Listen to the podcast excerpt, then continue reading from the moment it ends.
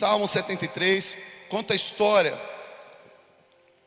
que ela, se a gente puder contextualizar hoje, ela tem tudo a ver com o que a gente está vivendo. Conta a história de Asaf. Antes de lermos, eu queria só que você pensasse um pouquinho na sua vida. Eu queria que você emprestasse um pouco o teu coração para que o Espírito Santo venha falar contigo. Não sou eu que quero falar com você, é o Espírito Santo de Deus, ele te atraiu até aqui. Você abriu mão de algum compromisso para estar aqui. Você não veio sem propósito, há um propósito, o Senhor te atraiu aqui, o Espírito Santo de Deus te atraiu aqui para tocar a tua vida, tocar o teu coração. Eu queria que você fizesse um pouquinho uma reflexão, como é que está a tua vida. Esse homem que a gente vai falar um pouquinho da história dele, ele estava vivendo um tempo de crise, uma crise existencial, Muitas, muitos questionamentos. A gente está vivendo nesse momento um tempo de crise em nosso país, um tempo de crise em nosso estado, um tempo de crise em nossas vidas, nas famílias, valores invertidos. Um tempo de que a gente não sabe o que é verdade, o que é mentira, em que a verdade ficou relativizada. Um tempo em que a gente pensa não é somente crise econômica, mas é crise moral, crise religiosa. Quantas vezes a gente vê as pessoas negociando com Deus, as, as, aquelas coisas de tirar dinheiro do povo. A coisa que, às vezes, a decepção com a liderança que magoa e que fere pessoas. E às vezes a gente tributa a Deus a isso. Eu não gosto mais de Deus, eu não gosto da igreja por causa de uma liderança que estava ali caminhando comigo e de repente me decepcionou, feriu o meu coração. E a gente fica nessa crise existencial. E às vezes a nossa crise é na família. A crise do relacionamento entre pais e filho, ou esposo e esposa. Porque a gente não entende a linguagem do outro, a gente não tem tempo, não tem paciência para ouvir mais. E a crise vai vindo e vai se amontoando, e às vezes a gente vive tudo isso ao mesmo tempo. Às vezes a gente está vivendo essa crise dentro da nossa família, que é um pilar de sustentação nossa. A gente às vezes quer prosperar financeiramente, mas a gente tem um problema sério dentro de casa. A gente não honra o nosso pai, a Bíblia diz que a gente deve honrar os pais, para que a gente viva e viva bem, seja próspero. Então, essa crise existencial, esse homem estava vendo, essa crise também tem algo que a gente precisa pensar, que ela não escolhe classe social, ela não escolhe sexo, ela não escolhe cor, ela não escolhe raça, ela não escolhe religião e ela não escolhe idade. A crise é generalizada. Então esse homem, o Azaf, abra lá, Salmo 73 diz assim: ele estava vivendo exatamente essa reflexão, essa crise interior, essa reflexão, algo que Asaf, que não era qualquer homem, olha só o que a Bíblia fala, que a partir do verso 1 diz assim: Com efeito, Deus é bom para com Israel, para com os de coração puro. Quanto a mim, porém, quase me resvalaram os pés. Pouco faltou para que se desviasse os meus passos, pois eu invejava os arrogantes, ao ver a prosperidade dos perversos. Para eles não há preocupações, o seu corpo é sadio e nédio não compartilhe das canseiras dos mortais, nem são afligidos como os outros homens. Daí a soberba que os cinge com colar, e a violência que os envolve como manto. Os olhos saltam-lhe da gordura, do coração brotam-lhe fantasias, motejam e falam maliciosamente, da opressão falam com altivez, contra os céus desandam a boca, e a sua língua percorre a terra. Por isso o povo se volta para eles, e os que têm por fonte de que bebe os largos sorvos, e diz: Como sabe Deus? Acaso há conhecimento no Altíssimo? Eis que são estes os ímpios e sempre tranquilos, aumentam suas riquezas, com efeito, inutilmente conservei o coração puro, e lavei as mãos da inocência. Eu vou repetir esse versículo 13: diz: Com efeito, inutilmente conservei puro o coração e lavei as mãos da inocência, pois continuo, sou afligido, a cada manhã castigado. Se eu pensara em falar tais palavras, daí teria traído a geração de teus filhos. Em só refletir para compreender isso, achei muito pesada a tarefa para mim, até que entrei no santuário de Deus e atinei com o fim deles. Pai, a tua palavra ela foi lida, Senhor. Esse homem, o Azaf, viveu essa história, esse momento, Senhor. E está escrito na tua palavra para hoje, aqui, para que hoje a gente pudesse entender o que estava se passando no coração dele, Pai. E o teu Espírito Santo que conduziu, que ajudou, que direcionou, que tirou as escamas dos olhos. É o mesmo Espírito Santo que está hoje habitando em nosso coração. Estar aqui neste lugar. Eu não conheço os corações que estão aqui, mas tu conheces, Senhor. E nesse momento, Pai, eu quero te pedir que o teu Espírito Santo tenha total liberdade para trazer a clareza, o entendimento espiritual da situação que nós estamos vivendo, Senhor. Fala de uma forma sobrenatural ao nosso coração. Oramos assim, te agradecemos, Pai. Querido, Asaf era um homem da tribo de Levi. Asaf era um homem que era um salmista, escreveu alguns salmos na palavra de Deus. Era um profeta. Ele também era encarregado da música. Ele era chefe dos músicos. Em 1 Crônicas 16, 4 fala isso. Asaf também ele esteve presente como líder dos músicos na cerimônia de inauguração lá do templo de Salomão, quando o Salomão construiu. Asaf não era qualquer um. E é interessante a gente perceber que quando Azaf estava pensando, refletindo, estava nesse conflito, Azaf não era um jovem, Azaf não era um adolescente, Azaf não era um adulto, Azaf já era um idoso, um ancião. Ele estava quase com 70 anos. Então era alguém que tinha um relacionamento com Deus. Era alguém, a Bíblia diz que quando Azaf, na inauguração do templo, ele estava liderando a adoração, liderando o louvor, a glória do Senhor tomou a casa e os sacerdotes, de uma tal maneira que os sacerdotes não conseguiram ficar de pé. Então Asaf era alguém que quando louvava, quando direcionava o louvor, quando regia aquela orquestra, quando regia aquele coral, coral, a manifestação da glória do Senhor acontecia e pessoas eram curadas, porque quando o Senhor manifesta a fartura de alegria, o milagre acontece. Então Asaf não era qualquer um. Asaf estava num nível extraordinário, porque ele foi direcionado colocado como líder da adoração por alguém que conhece, alguém que era um homem segundo o coração de Deus, era Davi. Um homem perfeito, mas Deus se agradava de Davi. Um homem que entendia sobre adoração. E Asaf foi colocado ali como alguém referencial de adoração para conduzir. E esse Asaf que ele era, aqui em segunda, primeira, segunda Crônica 5,12 diz assim: e os levitas que eram cantores, todos eles, de Asaf, de Emã e de Gedutum, de seus filhos, de seus irmãos, vestidos de linho fino, com símbolos, com saltérios e com harpas, estavam em pé perante o altar e com eles até 120 sacerdotes que tocavam as trombetas. E aconteceu que quando eles uniformemente trocavam, tocavam as trombetas e cantavam para fazer ouvir uma só voz, bendizendo e louvando ao Senhor, levantando eles a voz com trombetas, símbolos e com outros instrumentos musicais, e louvando ao Senhor, dizendo: Porque Ele é bom, porque a sua benignidade dura para sempre. Então a casa se encheu de uma nuvem, a saber, a casa do Senhor, e os sacerdotes poderiam permanecer em pé para ministrar por causa da nuvem, porque a glória do Senhor encheu a casa de Deus. Esse era Asaf, era alguém que atraía a presença do Senhor, era alguém que conhecia o Pai, era alguém que foi colocado por alguém que conhecia de adoração. Asaf era um referencial para aquela geração. Mas observe o coração de Asaf. Observe um pouquinho a aflição dele. Porque aqui nesse texto ele diz que quase os pés dele se desvalaram. Ou seja, quase os pés dele se desviaram. Ele ficou se questionando se valia a pena ou não ser fiel a Deus. Porque ele estava passando uma aflição que ele, aos olhos dele, os ímpios não passavam. As pessoas que ele julgavam como pecadores nem não, não tinham conta para pagar, não passavam necessidades, nem ficavam doentes tinham vida longa. Esse texto diz isso. Ele, ele reconhece que Deus era bom para Israel. Ele diz assim: com efeito, Deus é bom para com Israel, para com os limpos de coração. Quanto a mim, porém, quase me desvalaram os pés. Pouco faltou para que se desviasse os meus passos, pois eu invejava os arrogantes. Observe bem que aqui esse texto ele já tinha passado pela prova. Ele escreveu algo para retratar aquilo que ele já, tava, já tinha passado. Então é aqui ele identifica essa história de Asaf. A gente precisa identificar o que foi o motivo que quase desviou, desviou Asaf. Foi a inveja dos arrogantes.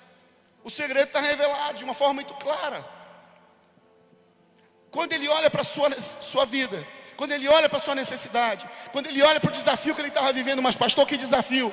Deixa eu te dizer, Asaf era o do levita, da tribo de Levi. E a Bíblia diz que todas as outras tribos, as onze tribos, elas receberam as riquezas, eram divididas entre elas.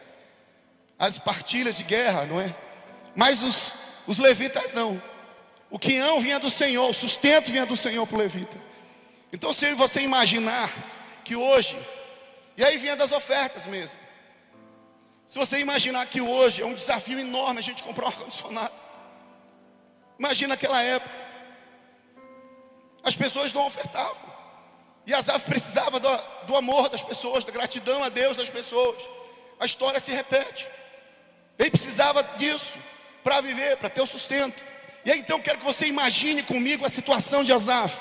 Observe, Asaf estava ali no, no templo, na inauguração do templo. Normalmente, inauguração de templo, uma grande festa, tem local de honra. Tem local de honra, não é? Os convidados, as autoridades, as, as, as famílias mais importantes são colocados nos locais na tribuna, dos locais de honra. E Asaf, ele estava no local de honra ali, porque ele era o líder de louvor, de adoração. Ele estava no local de destaque, todo mundo olhava, e quando terminou, eu fico imaginando Asaf recebendo tapinha na costa das pessoas, dizendo assim: Ó oh, Asaf, que bênção, você louvou e a glória do Senhor tomou de conta desse lugar, extraordinário que Deus fez aqui. Como é bom te ouvir louvar, como é bom te ouvir aqui reger, como é bom ver você tocar, é extraordinário. E Asaf foi ouvindo o elogio, mas quando Asaf tirou a vestimenta de de levita, que era passada de pais e filhos. Pai dele era um levita, o avô dele era um levita, ele era da tribo de Levi. E aí quando ele tirou a roupa, que ele por baixo estava lá a roupa simples dele mesmo. E aí tu imagina Azaf caminhando, voltando para sua casa, todo mundo saindo da igreja, saindo do templo com seus cavalos, com seus é, é BMW da época, né, com as suas carroças bacana, top 2.0, não sei quantos cavalos lá, todo mundo rico, né? cheio com seu, com seu recurso e as aves voltando de, a pé. As luzes se apagaram. Ele não estava mais no holofote, ninguém estava vendo, era só ele e Deus.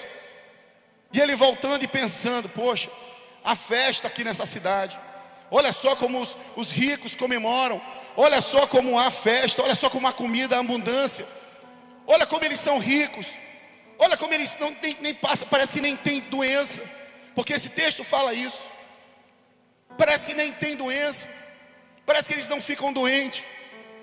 Mas quanto a mim, não sei se me valeu a pena me manter fiel a Ti, Senhor.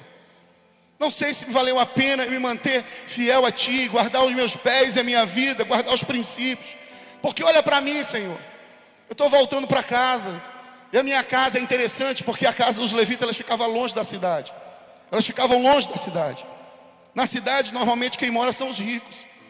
Então eu imagino que os levitas ficavam que não eram ricos. Então estavam longe, eles não tinham terra, era o que sobrava. Então eu fico imaginando ele voltando ali, não sei, um bairro longe aí, fala aí, gente. Voltando a pé, não fala não. Só de brincadeira. Mas enfim, ele voltando lá a pé, lá para a zona vermelha, com receio e tal. E ele pensando, poxa, Deus se manifestou ali, a glória do Senhor se manifestou, nem os sacerdotes conseguiram ficar de pé. Mas quanto a mim, o que está acontecendo comigo? E quando ele chega em casa, eu quero que você fique imaginando Asaf chegando em casa. Alguém que atraiu a glória do Senhor, as pessoas foram tocadas, foram curadas, o Senhor se manifestou. Alguém que recebeu tapinha, recebeu honra. Mas quando chegou ali na sua casa, a sua mulher também de quase 70 anos, ele, talvez ele foi lá e disse assim: Ô oh, mulher, foi extraordinário o culto hoje a inauguração do templo, eu estive lá. E eu fui honrado. Foi algo, o Senhor se manifestou, a glória do Senhor tomou aquele lugar.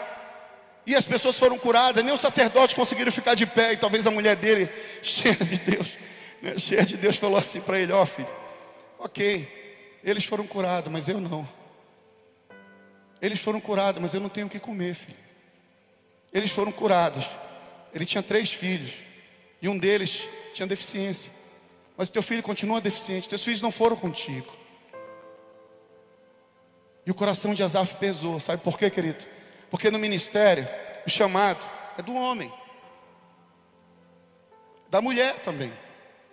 Mas quando a gente tem um chamado, Deus fala conosco, A gente às vezes está preparado para passar pela prova, está preparado para passar pela tribulação. Se não estiver preparado, o Senhor vai dando musculatura e aumentando a tua fé pelas situações, pelo desafio que você está vivendo. Mas o problema é quando toca a nossa família. O problema é quando toca nosso filho. O problema é quando toca aquilo que a gente mais ama e que a gente prefere estar no lugar daquele do que olhar a pessoa na cama, doente ou com fome. Quem é pai sabe que talvez passou um desafio assim de não ter o que comer. Ok, tudo bem. Mas quando a gente vê que não tem para os nossos filhos, isso dói demais. Quem sabe Asaf está com o coração pesado por causa disso, vendo a fartura dos ímpios e vendo a escassez da sua vida. Esse é o olhar que muitos de nós temos hoje, agora, está aqui vivendo isso. Talvez você esteja incomodado com a alegria, com a felicidade das pessoas que postam na internet, com teu vizinho, com da tua faculdade, com teu trabalho, com teu amigo que você olha assim, poxa, eu nunca, nunca contrabandeei, eu nunca roubei nada do caixa, eu nunca fiz nada que de errado nessa empresa. E ele que prospera, ele que prospera, ele que é reconhecido. Talvez você vive no meio em que você sabe, conhece os seus, os seus as pessoas, seus pares, seus concorrentes, sabe que seus concorrentes praticam coisas que são injustas, praticam coisas que dão vantagens financeiras a eles, e por isso você perde as suas propostas, por isso você perde cliente. E talvez você entre na presença de Deus e questione, Senhor, estou me mantendo fiel. Mas olha aqui, eu não tenho conta para eu tenho conta para pagar não tenho dinheiro. Eu não tenho um boleto, tenho só boleto para pagar aqui. Mas esse, esse ímpio aí, Senhor, talvez nem tenha boleto, tem dinheiro, está viajando para Miami, está em Orlando, está não sei aonde. E eu não tenho nada para. As férias estão chegando agora. Talvez eu não tenho nada nem para ir para outeiro. Tem gente, queridos, que liga para mim, pastor, eu não tenho, preciso de dinheiro para ir para a igreja, uma passagem de ônibus. E a gente tem que se importar. A gente tem que ajudar sim. E às vezes a gente questiona, a gente questiona. Mas deixa eu te falar, essa forma de viver é pelo lado é, material, pelos olhos materiais. Tem uma história, quero fazer uma pequena ilustração aqui. Tem uma história de quatro cegos de nascença. Esses cegos nunca viram, nunca viram na vida, nunca viram a luz do dia, e eles decidiram ao zoológico juntos. Quando eles chegaram lá diante do elefante, o guia do zoológico permitiu que ele tocasse o, elefante. E os quatro, cada um tocou em local diferente do elefante. Um trocou, tocou na, na trompa do elefante, na tromba do elefante. E aí perguntaram para ele aí, como é um elefante? O elefante é comprido como se fosse uma cobra. Ele é macio, né? Aí o outro tocou no elefante no meio, na barriga. Perguntaram que como é um elefante? É com uma parede. É uma parede o elefante. O outro tocou, abraçou a pata do elefante. E como é o elefante? Uai, o elefante parece um, um tronco de árvore. É um negócio extraordinário. O elefante é um tronco de árvore. E o outro tocou no rabinho do elefante. Que é o elefante? É só um chicotinho pequenininho e tal. Um negócio que pensei que era grande, parecia mas não é pequeno, é só um rabinho. Mas na verdade, nenhum dos quatro descreveram o que era, o que era de fato o elefante. Asaf eu, você, com os nossos olhos espirituais fechados, vendados, a gente não consegue enxergar aquilo que a gente está vivendo. A gente só consegue enxergar aquilo que todo mundo enxerga. A nossa referência de certo e errado, a gente fica comprometido. A nossa referência, de, a nossa visão, ela fica comprometida. Porque nossos olhos, a nossa vida, o justo, ele vive por fé. O crente, ele vive por fé, ele não se move no natural, ele se move no sobrenatural. E quando a gente tenta entender a nossa vida de forma natural, a gente entra em crise existencial. A gente entra em crise existencial, a gente começa a se questionar. É verdade que nenhum deles conseguiu descrever aí o elefante, porque não tem como. Cada um viu uma parte, uma ótica. Por um lado, talvez você esteja aqui olhando, acostumado a ver o seu problema pelo lado material, pelos seus olhos naturais pela sua vida natural, olhando as pessoas que estão do teu lado, olhando as pessoas à tua volta, cometendo coisas, situações e que você julga que é injusto, de fato é injusto, e você talvez esteja se questionando, poxa, servir a Deus, não sei se vale a pena não. Porque a gente tem que negar muita coisa. A gente tem que negar nós mesmos, porque o evangelho é de renúncia mesmo. Não tem como ser um evangelho de conveniência. O evangelho é, é preciso negar a si mesmo e carregar a sua cruz. Eu não posso mentir, eu não posso roubar, eu não posso me prostituir, eu não posso trair a minha esposa. Eu não posso. Mas não posso porque não é porque Deus é um Deus acusador, não posso porque faz mal para mim mesmo. A droga me, me afasta de Deus e me afasta da minha família. A droga faz mal, a mentira também. Todos os pecados prejudicam a criatura de Deus. Por isso que é pecado, porque fere, porque muda, desfigura a nossa identidade. Nos afasta do Senhor, porque vai mudando, nós fomos feitos a imagem e semelhança do Senhor com um propósito. E o pecado vem e nos afasta do propósito de Deus. Nos desfigura da imagem e semelhança, por isso que é pecado. O Senhor não se agrada, Ele se aborrece com o pecado. Mas o Senhor ama o pecador. O Senhor está de braços abertos para o pecador. O Senhor morreu por nós como pecadores. Nessa noite, daqui a pouco nós vamos ceiar. E nós vamos lembrar o sacrifício do Pai por nós. Nós vamos lembrar o sacrifício do Pai por nós. E o dilema de Asaf, talvez seja o meu dilema, o teu dilema. Quando a gente olha e diz assim: por que, que o justo sofre? Por que, que o ímpio prospera? Por que, que as coisas boas acontecem com as pessoas más e as coisas mais acontecem com as pessoas boas? Eu nunca vi. Você não se perguntou por que, que morreu esse aí? Era tão bom morreu agora, um menino essa semana cheio de alegria e tal. Quanto outros que a gente, gente não deve é, desejar a morte né, das pessoas, mas tem pessoas que a gente involuntariamente diz, por que, que o Senhor não leva logo? Prepara e leva, papai. Mas tem pessoas boas que vão morrendo, vão ficando doentes. Crianças. Você vai no hospital, tem cheio de gente doente, cheio de criança doente. E são coisas da vida, criança. Gente, são coisas da vida, igreja. São coisas da vida. É o dia a dia. São as lutas do dia a dia. Às vezes a gente bate o carro, às vezes a gente, sei lá, fica doente. São coisas do dia a dia. São as lutas diárias. E isso causa sofrimento, mas não deve causar dor. Porque o Senhor já levou sobre si as nossas dores. O sofrimento a gente vai passar, mas não precisa descer para o coração. Quando desce para o coração é que gera dor. Mas Ele já levou sobre Ele as nossas dores, as nossas enfermidades. Tudo aquilo que o castigo nos traz a paz estava sobre Ele. Querido, não é possível entender o dilema. Asaf não conseguiu entender o dilema sem entrar, sem antes ter entrado, sem que antes ter entrado na presença de Deus. Só é possível entrar, entender esse questionamento que eu e você faz. Quando a gente entra na presença de Deus, fora da presença de Deus, a gente não consegue entender esse dilema. A gente não consegue responder perguntas que a gente faz para nós mesmos. A gente não consegue. Agora, quem era Asaf? Asaf acreditava em Deus. Asaf teve uma educação religiosa muito firme. No versículo 1 ele diz assim: Olha, verdadeiramente Deus é bom para com Israel, para com os limpos de coração. Asaf ele foi ensinado como qualquer judeu que Deus era bom.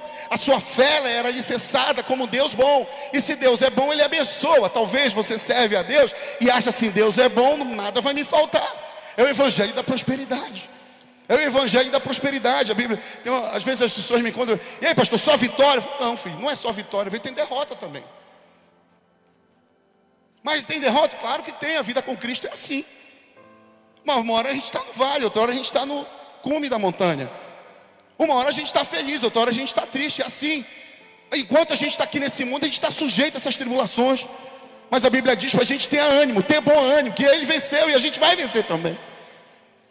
A palavra de Deus, ela nos traz a fé, ela gera fé para nós tomarmos atitude que muda a nossa realidade, muda a atmosfera. Mas só é possível fazer isso quando a gente entra na presença do Pai. Só pode fazer, só pode entender um pouquinho desse dilema quando a gente entra na presença do Pai. Três coisas que, a, que Azaf invejou dos ímpios: a saúde dos ímpios. Aqui no verso 4 diz: para que eles, para eles não há preocupação, o seu corpo é sadio e nédio também, segunda coisa, ele, ele achava que o trabalho, o fardo, não havia. Olha que o versículo de 5 diz assim: Não partilhe das canseiras dos mortais, nem são afligidos como os outros homens. Ou seja, às vezes, querido, eu e você, sai aí quanto tempo, né? Eu passei aí andando de ônibus e tal, e lotado, vem lá de Quaraci, vem lá da Cidade Nova, vem lá e tal, tal lotado, meu irmão. Bota a mão assim, levanta, quando vem, vem o cara, bota, mais quando é baixinho, é difícil. O outro sovaco bem assim pertinho da tua cara, assim, fica olhando assim. Não é? Andei de ônibus também. Descia por trás quando não tinha passagem, mas o Senhor me libertou disso. Em nome de Jesus. Às vezes a gente fazia. Às vezes a gente anda e, assim, pensa assim, imagina você está no ônibus lotado. Lotadão, aí passa uma BMW, passa um carrão lá. De alguém que você conhece, do lado do ônibus, sozinho. E tu olha assim, pô, esse cara estava ontem bebendo, enchendo a cara. Passou o final de semana quebrando tudo. Vida louca, e eu passei na presença de Deus, eu estou aqui nesse ônibus lotado, todo suado. Que Deus é esse? A gente se questiona. A gente se questiona. E não é ruim se questionar. Deus não acha ruim, não é pecado questionar, se questionar, não.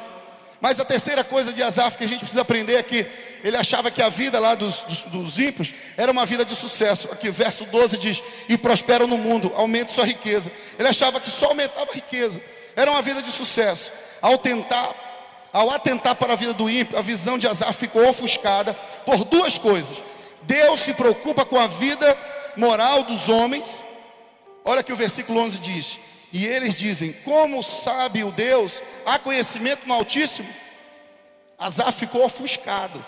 Ele não conseguia nem entender, ele achava que Deus estava indiferente à vida imoral que eles estavam levando. A vida sem compromisso com Deus que eles estavam levando. Por quê? Porque Azaf estava vivendo uma vida com Deus, eles estavam vivendo uma vida sem Deus, de acordo com a visão de Azaf, e ele passava escassez e eles só prosperavam. Esse era o questionamento, essa era a visão de Asaf.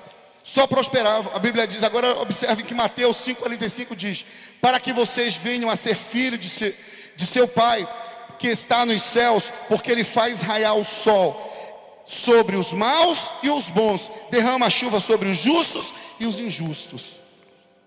Deus abençoa, o sol nasce sobre os justos e sobre os injustos. Isso é natural. Não se preocupe, não fique preocupado com os ímpios.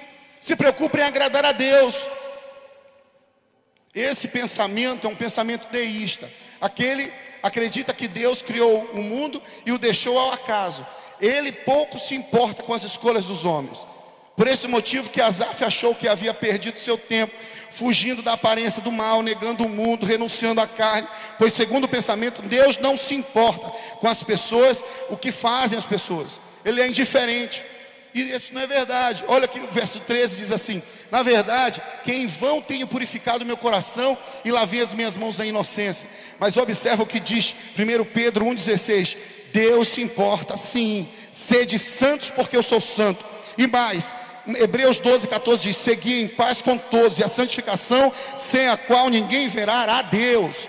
Nós precisamos entender que algumas lições, e eu vou correr para ver se a gente consegue chegar no tempo. Algumas lições a gente aprende com Asaf. Deus não se magoa ou se irrita quando a gente questiona sobre certas coisas. Que nos aflige, alguns profetas questionaram seus momentos, Jeremias, Isaías e outros também.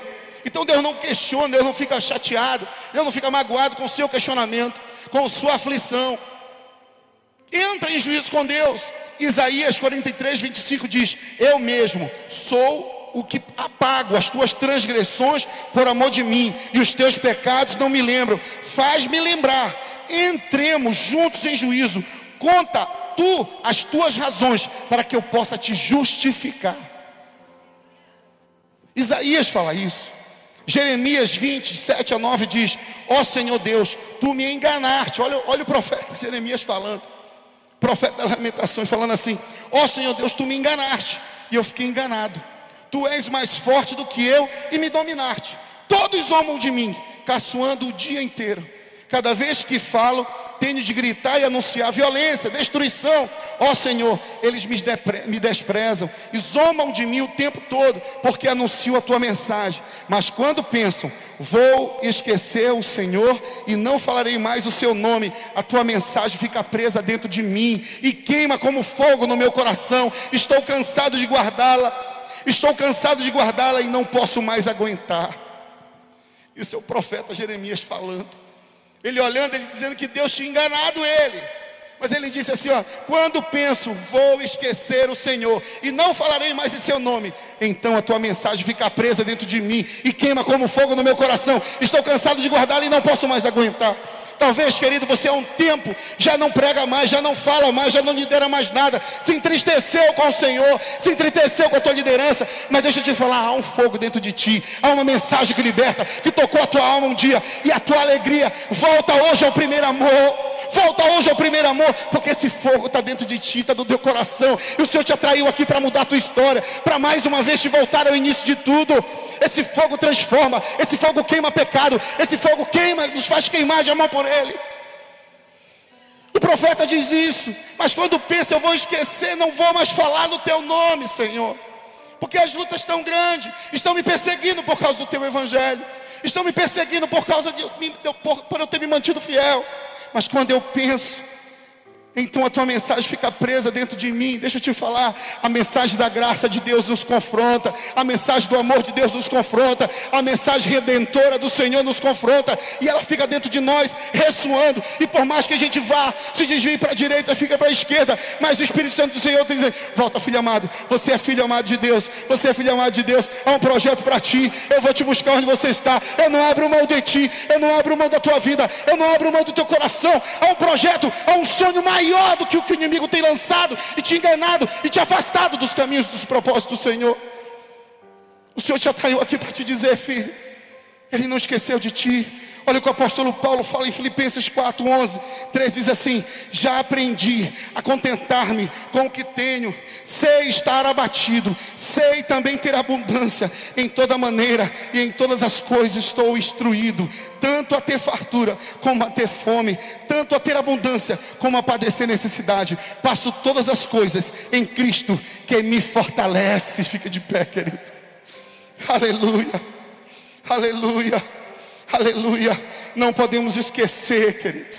Nós não podemos esquecer que o que mais precioso, o melhor que nós temos da vida, não podemos esquecer que o melhor da vida não é o que possuímos, mas é o que está dentro de nós. É a presença de Deus.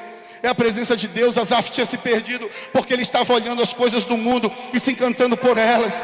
Talvez você esteja aqui e tenha se encantado com as coisas. Talvez você esteja há um tempão procurando um relacionamento, se mantido fiel, tenha se mantido santo, tenha se mantido com aliança com Deus. E talvez você diga: peraí, aquele lá que não se mantém nada disso, tem um monte de gente, já até casou e eu estou aqui atrasado. Deixa eu te falar, se mantenha fiel. Se mantenha fiel, porque o de mais precioso não é o que você tem aí, que os seus olhos vê, mas é o que está dentro de ti, que é a presença do Pai. É a presença do Pai. Terceiro, em Cristo temos alegria, paz incondicional. Ele ressuscitou. Lucas 24, 5 diz: Porque estão procurando entre os mortos aquele que vive. Querido, nós temos que saber, nós temos que entender que a nossa alegria, o nosso tesouro não está aqui na terra nosso tesouro, nossa alegria não está nas coisas que nossos olhos veem e que a traça corrói e que o ladrão rouba. O nosso tesouro está dentro de nós, ele nos aproxima de Deus. É a presença do Pai que incondicionalmente pode passar os céus e a terra e a palavra dele não passa. Pode vir a tribulação, pode vir, pode vir o desemprego, pode vir a doença, pode vir o desafio, pode vir as decepções, pode vir a mentira, pode vir o que for, mas eu sei quem tem me guardado e quem eu tenho crido. Ele te sustenta, ele te toma pela tua tua mão direita. Ele te atraiu aqui para mudar a tua vida, para te fazer voltar ao início de tudo. O Senhor não tem uma nova história para a tua vida, não, porque Ele escreveu desde o início, Ele não muda a história. Ele não muda, que essa palavra não muda, é a mesma história. E o pensamento dele para ti nessa noite é de paz e não de mal. Talvez você possa estar endividado, talvez você possa estar doente, talvez você possa estar depressivo, talvez você possa estar vivendo coisas que você olha para a direita e olha para a esquerda e acha que não está, mas o Senhor está te dizendo, querido, eu tenho a paz que excede todo o entendimento. Eu sou a paz que excede todo o entendimento. Eu sou a paz que você precisa para viver. Eu sou a paz e a alegria que você precisa para viver. Aleluia. Aleluia. Lembre do que Ele fez por você. Ele morreu por nós. Ele morreu por nós. A gente pode até passar pela tribulação, pelo sofrimento, mas a gente não precisa ficar com a dor. A dor é dele, ele já levou sobre ele a nossa dor. O sofrimento a gente pode passar, mas não precisa marcar nossa alma nessa noite. Seja liberto das palavras que aprisionam a tua alma, seja liberto das palavras que aprisionam o teu coração e a tua mente, seja liberto das mentiras de Satanás e seja enxertado pelas verdades do Pai seja enxertado pelas verdades do Pai. No início dessa palavra você disse: Eu sou o que a Bíblia diz que eu sou, eu tenho o que a Bíblia diz que eu tenho, e eu posso fazer o que a Bíblia diz que eu posso fazer. Hoje eu serei tocado pela incorruptível, pela indestrutível, sempre viva semente da palavra de Deus, e eu nunca mais serei o mesmo, nunca, nunca, nunca, em nome de Jesus. Amém. Essa é a palavra de Deus para mim para ti nessa noite, querido. Ele já ressuscitou, ele já não está entre os mortos, ele morreu, ele morreu, mas ele ressuscitou. Nessa noite, essa dor não é tua, essa dor não é tua, esse sofrimento não é teu, esse sofrimento é dele. Ele já levou sobre ele, não tira da cruz, não tira dele. Aquilo que ele já levou, ele já pagou, ele já ressuscitou. Não tenhas medo, pois eu sei que busca Jesus, que foi crucificado. Ele não está aqui, porque já ressuscitou, como havia dito. Vinde, vede o lugar, o Senhor já está vazio. Mateus fala isso, Mateus 28. Na presença de Deus, a cegueira espiritual ela vai embora e a crise existencial ela acaba. Aleluia. Somente na presença de Deus, Ele é o nosso sustento. Ele é o sustento dos levitas de antigamente, mas Ele é o sustento dos seus filhos. Olha aqui 1 Timóteo 6, 17 diz: Tu me sustenta pela minha mão direita. Ordene aos que são ricos no presente e no mundo, que não sejam arrogantes, nem ponha sua esperança na incerteza da riqueza, mas em Deus, que em tudo nos provê ricamente para a nossa satisfação. Não coloque a sua esperança na riqueza que a traça corrói, mas coloque no Senhor, coloque no Senhor, coloque no Senhor. Segundo Coríntios 9, 8 a 10 diz: O Deus é poderoso para fazer de toda graça lhes seja acrescentada, para que em todas as coisas, em todo tempo, tendo tudo o que é necessário, vocês transbordem toda boa obra, como está escrito: distribuiu, deu os seus bens aos necessitados, e a sua justiça dura para sempre. Aquele que supre a semente ao que semeia, e o pão ao que come também lhe suprirá e multiplicará a semente e fará crescer os frutos da sua justiça. 1 Coríntios 10, 13 diz: Não sobreveio a vocês a tentação que não fosse comum aos homens. Deus é fiel, Ele não permitirá que vocês sejam tentados além do que podem suportar. Mas quando forem tentados, Ele mesmo providenciará um escape para que possam suportar. A tentação Ele mesmo nos tira, Ele nos sustenta. Salmo 104 diz: Todos eles dirigem o seu olhar a Ti, esperando que eles dê alimento no tempo certo. Tu lhes dás e ele o recolhe. Abre a tua mão e saciam de coisas boas. Quando escondes o rosto, entram em pânico. Quando lhes retira o fôlego, morrem e voltam ao pó. Quando sopras o teu fôlego, eles são criados e renovam as, a face da terra. Salmo 145 diz: O Senhor ampara todos os que caem e levanta todos os que estão prostrados, e os olhos de todos estão voltados para ti, e tu lhe dás alimento no devido tempo. Abre a tua mão e satisfaz os desejos de todos os seres vivos. O Senhor é justo em todos os seus caminhos e bondoso em tudo que faz. O Senhor está perto de todos os que invocam e todos os que invocam com sinceridade.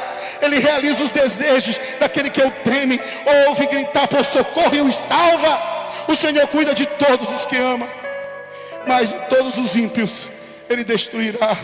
Na verdade, os ímpios estão no caminho da destruição, que foi preparado para Satanás e seus anjos. O inferno não foi preparado para nós, não foi para o ser humano. O inferno foi preparado para Satanás e seus anjos. Mas o inimigo, ele tem militado contra a nossa vida, contra a tua vida, contra a vida da tua família e tem enganado muitos. A estratégia da mentira, do engano, da falsa prosperidade. Mas essa noite o Senhor te atraiu aqui para dizer, filho, não precisa ser escravo mais dessa mentira. Não precisa ser escravo mais dessa mentira, desse engano. Venha para a liberdade. Venha para a liberdade. Venha para a liberdade, porque se o Filho vos libertar, verdadeiramente sereis livre. Ele estará aqui para te libertar. Ele estará aqui para tocar a tua vida. E Ele tem tocado o teu coração. Ele tem tocado a tua vida. Essa palavra foi para você, filho. Essa palavra foi para você, filha. Foi para você que tem lutado com as tuas próprias forças, com as tuas próprias energias. Mas talvez você chegou aqui, eu não aguento mais. Eu já não tenho força. Eu não tenho mais sorriso. O meu sorriso já não é verdadeiro. Meu sorriso não sai do coração, ele só está no lábio. Mas deixa eu te falar, o Senhor quer mudar a tua sorte hoje. O Senhor quer mudar a tua história hoje. Ele quer te fazer voltar ao início de tudo hoje. É hoje, não é amanhã, não é depois, é hoje que você está aqui.